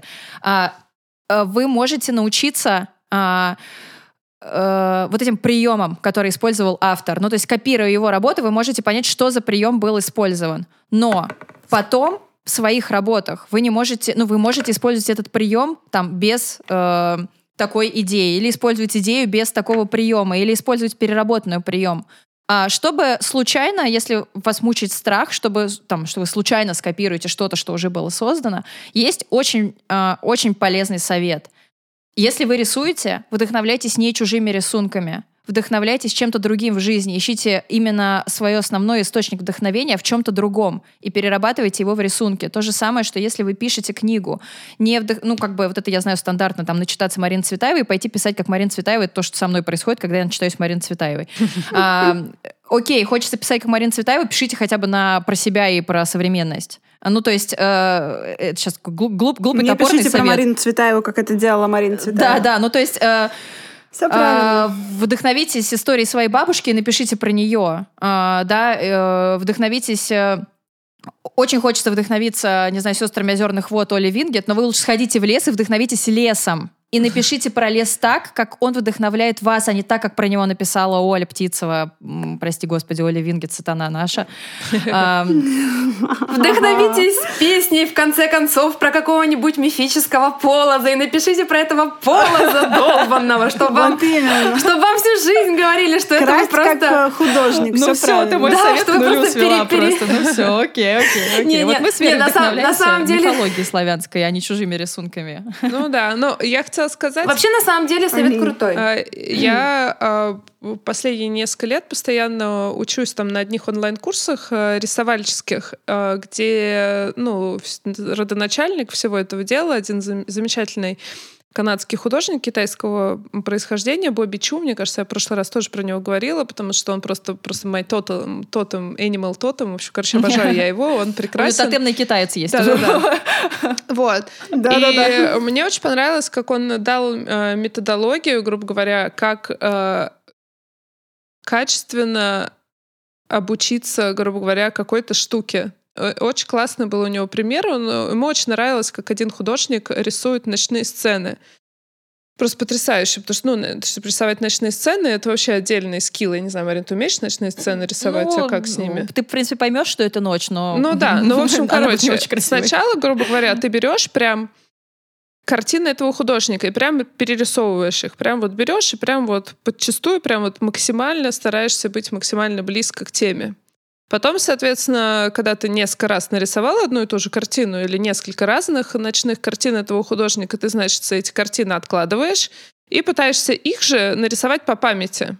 Потом ты, соответственно, сравниваешь, проводишь анализ, на что, значит, похожа твоя прямая копия, на что похожа твоя копия по памяти и на что похож, собственно говоря, оригинал. Потом ты берешь и э, придумываешь какую-то свою композишн, ну, он может быть ну, из той же оперы, грубо говоря, если там он лес рисует, ты берешь там, не знаю, город или поле, и пытаешься максимально, вот как, если бы ты был бы этим художником, ты там представляешь прям себе, вот у меня там, я не знаю, два метра ростом, у меня, значит, усы, я работаю в масле, вот как я буду это делать? То есть ты стараешься максимально себя вот представить этим художником как-то вот прям вот, как будто это ты делаешь, такое переселение осуществляешь. Вот. Э, и, соответственно, потом все это проводишь анализ, значит, сравниваешь, как у тебя все это получилось. А, а потом в какой-то момент, когда ты рисуешь типичную для себя штуку, ты такой думаешь, блин, вот я рисую, я не знаю, голых дев, например. Угу. А давайте-ка я нарисую голую деву ночью. И ты уже рисуешь так, как ты обычно рисуешь свою голую деву, но только ты рисуешь ночью, используя вот эти вот знания про ночные картины, которые ты взял у предыдущего художника. И тогда ты нарисуешь свою деву своей ночью, и она будет твоей, она не будет плагиатом, она будет как такая штука, угу. которую ты научился у другого художника. Да, просто ты научился его да. приему, да. Да, ты научился его приему, но ты... Ты переработал да, и да, протранслировал. Это вот, ну, да. Э, вспоминается мне, я слушала в одном из предыдущих недавно подкастов, Саша же, да, говорила про вот это вот, про, про ноги, где у него ноги, что у него с ногами. Вот. Да, да, вот да. Это, это же да, вот, да, ну, это же нельзя сказать, что это типа плагиат приема. Это просто вот это вот очень удачное, на мой взгляд, как раз вот творческое перевоплощение как бы штуки, которая, ну, тебя прям зацепила. В ну, в процессе, в материале, да, да и ты как бы ее да, схватываешь и, и несешь абсолютно сам согласна уже, да? с Мариной, что если ты художник, то ты ищешь себе вдохновение в природе, в городе, в театре, я не знаю, в общении, в танце, во всем чем угодно. Если ты писатель, то ты ищешь, ищешь себе вдохновение в картинной галерее, в играх с ребенком, ну, не знаю, где угодно. И действительно максимально стараешься расширить свою сферу своих интересов, сферу своей деятельности, потому что Э, мы как люди несовершенные и постоянно сваливаемся обратно в какой-то привычный паттерн, потому что в нем тепленько, хорошо, ручки и какао. Девушки, но у меня тогда к вам вопрос. Как вот с точки зрения Творца реагировать, как бы вы реагировали, когда вы понимаете, что велика вероятность, что человек очень вдохновился, неважно, это текст, рисунок, идея, потому что у нас тут разные творцы собрались, злиться, обижаться, пытаться что-то доказывать, игнорировать подчеркнуто, а, не знаю, что, что У вы меня делаете? пока не, такое, не такая уверенность в себе, чтобы я прям совсем это нормально игнорировала. А, в смысле, проходила мимо и думала, ну, значит, я такая популярная, сделала что-то классное, придумала такой вот, не знаю, прекрасный стиль в иллюстрации или написала что-то такое крутое, что все копируют, или кто-то там один копирует. Я игнорирую, но в целом расстраиваюсь, и я думаю, ну зачем? Ну это же балевно, это же видно, что так же, как у меня. Зачем так делать? Вот, я пока вот так реагирую. Я до конца не знаю, на самом деле, потому что я пока слишком непопулярная, и мне кажется, меня никто не копирует. Поэтому, либо ты не а, видишь. Тебя ну, либо, либо я не вижу, да. А, наверное, в этот момент важно, я сейчас типа психотерапевтичненько подойду к вопросу, а, задать себе вопрос, что я при этом чувствую. Потому что всегда видно, когда это, это, когда это омаж из любви к тебе сделанный. Ну, то есть если я нарисую максимально в стиле Марины Казинаки иллюстрацию по ту сторону реки, Марина вряд ли мне скажет «тварь».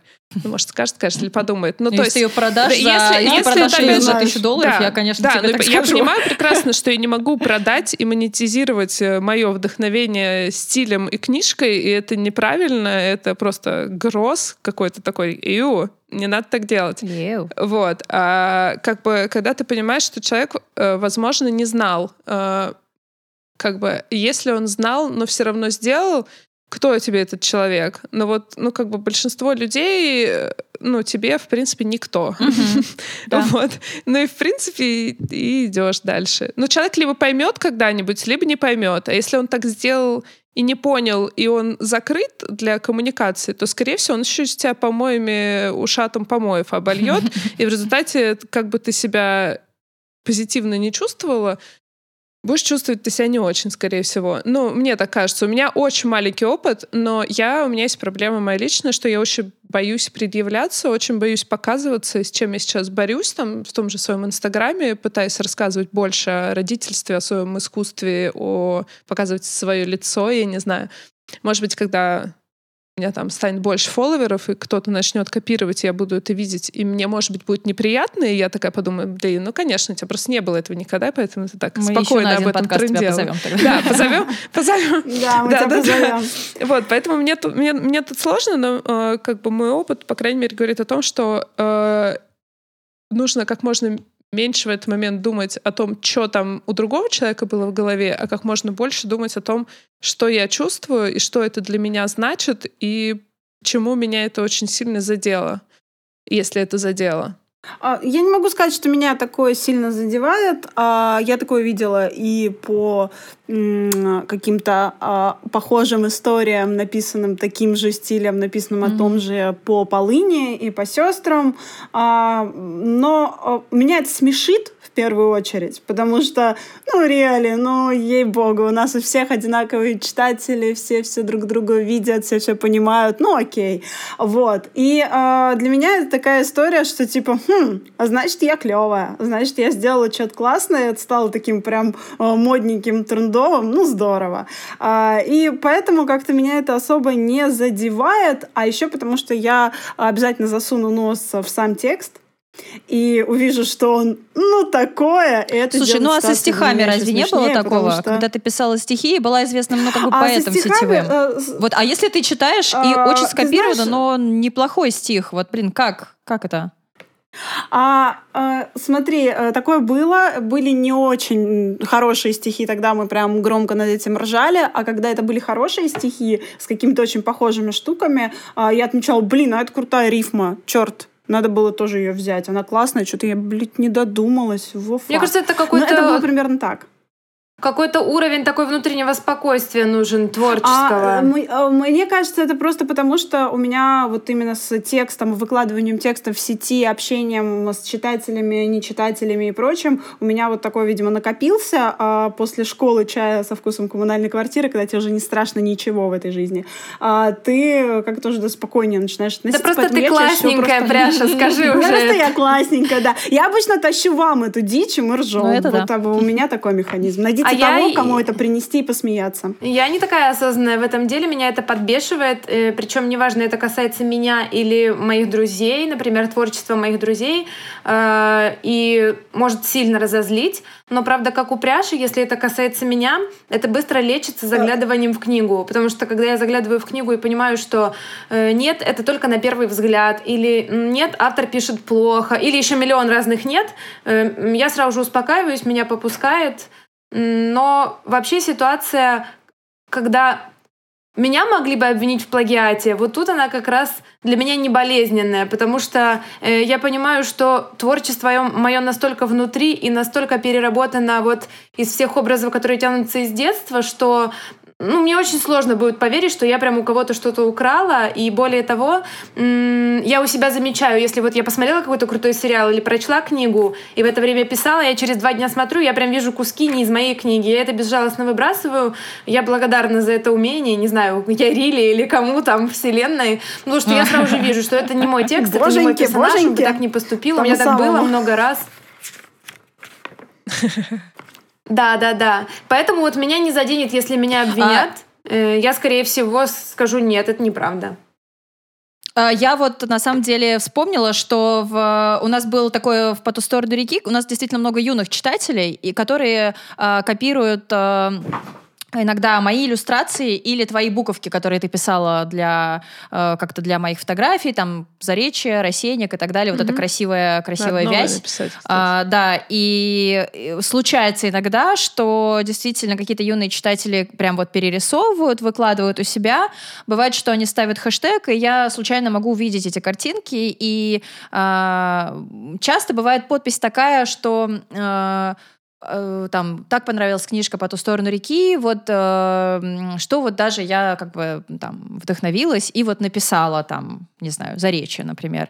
Э, и больше ничего не стоит, то есть не подписано, что э, так, так мне понравилось, что я нарисовала, скопировав э, с их э, там, не знаю, иллюстрации или с их картинки, выложенной у них в группе, э, которую там изначально нарисовала там Вера Голосова. Вот. И я помню, что я несколько раз писала, что спасибо большое, очень приятно, что вы рисуете как бы, по нашей книге, только, пожалуйста, не забывайте отмечать, что... А, уже там 20 комментариев. Ой, как классно, как ты классно нарисовала, вообще офигенно. Вот, и я пишу, что не забывайте отмечать, что вы э, срисовали это с оригинала, там, например, иллюстрации Марины или Веры, э, потому что это важно, как бы там, э, ну да, вот да, такое я писала, потому что я... я, я... И, и, я верю, что это... Да. Что это может быть по незнанию. Да, да, То да. есть я думаю, что да. многие люди увидят и скажут, о, да, да, да, конечно, я буду. Да. Ну да, здесь э, скорее идет вот это вот э, в сторону э, какого-то даже фанарта. И про фанарт, мне кажется, вы как-то говорили в какой-то а, мы, Нет, мы спорили в голосовых спор... сообщениях спорили. с тобой и с художницами. Спорили, точно. Я думаю, это было что-то вот Голосовые сообщения, они всегда, да, почти как подкаст. Ну, кстати, да, ну, я думаю, что на самом деле тема э, вот этого разделение плагиата, вдохновения, всего прочего, а, сейчас она особенно такая, типа, яркая, потому что все могут сделать, все могут показать, я сделал, Потому что раньше там, я не знаю, ты только на парте мог накорябать слово «металлика» или у себя на рюкзаке, ну к тебе же не придет там, я не знаю, папа Хетфилд и не станет с собой судиться. Металлика. За то, что ты, ну, значит, на рюкзаке написал себе «металликой». Шрифтом. Шрифтом, да. То есть такое, то есть, ну, понятно, что если ты понавышиваешь этих металлик и начнешь их продавать, но вот это уже, ну, такое. Да, но это и запрещено. Это запрещено, да. Ну, то есть, и понятно, что в каких-то моментах ты ничего не можешь с этим сделать, например, потому что в свою бытность фотограф фотографом. Э, я фотографировала достаточно много рок-звезд. Э, и вот куча людей ходила с фотографией Кипелова, которую я сделала вот на торбах. И мне прислали иногда друзья, которые знали, что это моя фотография. Они прислали мне, ну, типа, человек какой-нибудь там в футболке. И я понимаю, что я никогда ни копейки за этих фотографий не получила. И Кипелов тоже, кстати сказать, как человек, который изображен на этом. Вот, это, в общем-то, чудовищная несправедливость. Вот. Такие да, дела. ну что, будем мы потихонечку с вами переходить, наверное, к нашей домашке? Да, супер, отлично, самое время, я думаю. А с тебя начнем, С тебя начнем. Баба! Слушайте, я вам принесла нечто прекрасное совершенно. Я вам принесла а, сборник стихов Алексея Сальникова. А, то есть наш дорогой Алексей, в принципе-то, прозу пишет постольку поскольку, как он сам рассказывает. А на самом деле-то он поэт. И долго я про это слушала и не верила. И прикупила книжульчку, она совсем маленькая, и, кстати, совершенно прекрасно оформленная, она такая черненькая, э, на которой написано, на ней беленькими буковками написано «Кот, лошадь, трамвай, медведь», а Алексей Сальников, и что содержит нецензурную брань. Мне прям, знаете, по душе медиком поводили, когда я это увидела. А, стихи замечательные, странные, очень сальниковские, а, веселые, клевые, а, грустные, странные, пьяные, матершинные. Ну, в общем, ребят, если вы вот это вот все любите, то, собственно, надо обязательно покупать и читать. И я вам даже, наверное, сейчас кусочек один маленький прочитаю. Любая речь становится первобытней, тем сильнее, чем толще стены, плотнее вата. Сказал бы времени, Но время, как мастера и Маргариту, в приличном обществе вспоминать чревато. Свет отходит от фонарей крестами столько раз, сколько улица позволяет. Снег со светом сходится и местами ничего не меняют. И ты такой идешь, идешь, хоп-хоп, и вдруг вы ходишь в такое место среди снегопада, где вместо снега обильно валяются буквы. Все, что ты по одной написал когда-то. Останавливаешься, закуриваешь и думаешь, ну и ладно. Фонарь не видит, как сигарета тает. Буквы не видят, как тебя заметает. Э, круто. Мне кажется, в этом... У меня мурашки в этом такой пласт э, творче, творческой рефлексии, что тебя заметают, а буквы твои не видят, они просто падают с неба вместе У меня со есть снегом. ассоциация. Это говорят, что э, хороший ученый это тот, кто может э, свою самую сложную теорию объяснить э, трехлетнему ребенку простыми словами. Когда ты вот не за умными там вот Да. как-то, а, и тут чувствуется такой огромный переработанный опыт, который просто там тремя простыми словами э, превращается в какой-то и гиганта какого-то, да, что у меня аж от него мурашки. Это очень круто. Просто Сальников — это такая любовь, и я просто не знаю, что с ней делать, с этой любовью э, к его текстам, к его э, интервью. Я не знаю, ребята, если вы когда-нибудь узнаете, что я убегу, убежала в Екатеринбург, ищите меня где-то во дворе у Сальникова. Да. Спасибо большое. Ну что, Верунь? А, Да. Я э, такой экспромтная у меня история. Я давно какую-то книжку задумала, но потом забыла. Вот, и сегодня мне надо было резко вспомнить, и я пошла по самому свежему. А, недавно я была в э, редакции Popcorn Books, забирала свои авторские экземпляры как раз книжек, для которых я делала адаптации э, заголовков леттеринга, и прихватила там еще книжку Нины Лакур а, «Мы в порядке», она называется. Из всех э, четырех книжек, которые я взяла, она была самая тоненькая, и я ее первую решила начать почитать. Потому что я сейчас очень медленно перечитываю «Властелин колец» на английском, и мне что-то надо было вставить в середину. И прочитала я эту книжку за один или два дня буквально, э, всплакнула под конец, в общем, была в таком эмоциональном эм, состоянии. И, наверное, э, порекомендую ее всем, кто хочет вот какого-то такого э, про тяжелое, но с, с таким ободряющим концом эмоционального небольшого чтива про как раз формативный такой период перехода из какого-то детства в взрослость, какого-то крушения идеалистической какой-то вот картины, которая складывалась у себя в, в голове. Я не буду спойлерить вообще ничем, потому что для меня там, ну, я, может быть, уже немножечко потеряла скилл э, чтения, потому что не очень много получается читать в последнее время, но меня эта книжка удивила несколькими поворотами в течение св- своего повествования, и вот тем, кто хочет э, поддержать э, современное молодое издательство, я бы вот порекомендовала, но должна сказать, что 18+, потому что ЛГБТ. Я сегодня порекомендую книжку а, не столько из-за текста, хотя это вообще прекраснейший текст, э, но я просто мне сложно представить, что его вообще кто-то не знает. А, я его порекомендую именно из-за обложек, из-за того, что для этой книги, так же как для мой Бедика, а, мне кажется, нарисовано э, миллиард обложек, и просто ленивый только не нарисовал, то есть мы с Верой только не нарисовали. А, это Лолита Набокова. Та-дам! Мне кажется, что может быть? Не знаю, что Ура! почитать. Почитай Лолиту Набокова. Это просто всячески прекрасно. И посмотрите на... эм, Просто погуглите обложки. Это, это круто. Большинство из них, они действительно, они действительно инстаблогеров. Вам будет хорошо и Да, красиво. ну, в основном, конечно, это обложки западные. Вот, э, поэтому у инстаблогеров, не знаю, наверное, не у наших, но э, в целом они классные. Прекрасные, да. А я сегодня порекомендую японского автора. У меня в жизни когда-то был очень затяжной период, когда я читала японских авторов. Я очень любила и люблю Мураками. И вот есть еще одна автор, которая пишет под псевдонимом Банана Юсимото. А, И ее книги я выбрала как-то совершенно случайно по обложке очень давно, во времена, когда в городе, где я жила, был один книжник, там были какие-то очень странные книги, а эти были задвинуты на самую дальнюю полку. А, Обложки эм, вы погуглите, посмотрите. Мне кажется, э, известная художница свои работы для них предоставила или художник, потому что я где-то встречала их. А, Порекомендую книгу, которая называется «Амрита».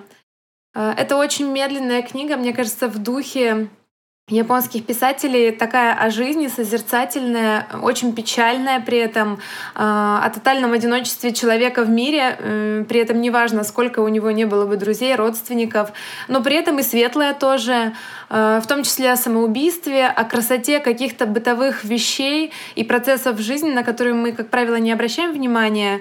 Но в книге, когда ты читаешь, ты понимаешь, что именно они тебя привязывают к этому миру, э, и в них есть какая-то вообще своя прелесть, э, поэтому рекомендую. И вообще, если вы найдете еще что-то Банана Есимото, у нее такие коротенькие книги, рассказов много коротких, можете все читать. Э, но сегодня пусть будет там Рита. Спасибо большое, Спасибо. ничего себе, Спасибо. все очень интересно. Я теперь, как обычно, хочу читать, а у меня еще 500 книг в списке. Писать. А мне главное писать. Голос мой, со- совести моей. Твоя Ну что, пожалуй, на этом мы будем заканчивать, ребятки. Пожалуйста, не забывайте ставить нам лайки. Мы есть на многих подкаст-платформах. Это Apple Podcasts, э, мы есть на Bookmate, э, CastBox, Podbean. Э, Можно нас слушать также И на ВКонтакте. И мы будем вам благодарны. И на Да. Яндекс Музыке, да, мы будем благодарны вам за лайки, потому что это очень важно и для нас, и для нашего рейтинга. Пишите нам комментарии, отвечайте на вопросы, которые сегодня мы вам задавали. А, Вот вообще пишите также, кого вы хотели бы видеть гостями у нас в подкасте. Мы все читаем, Слушать. смотрим и стараемся воплощать это в жизнь. Спасибо вам большое за то, что вы нас слушали. Спасибо, Мы вас друзья. крепко обнимаем. И все, Пока-пока. прощаемся. Пока! Да, спасибо, Пока. ребята. Пока-пока.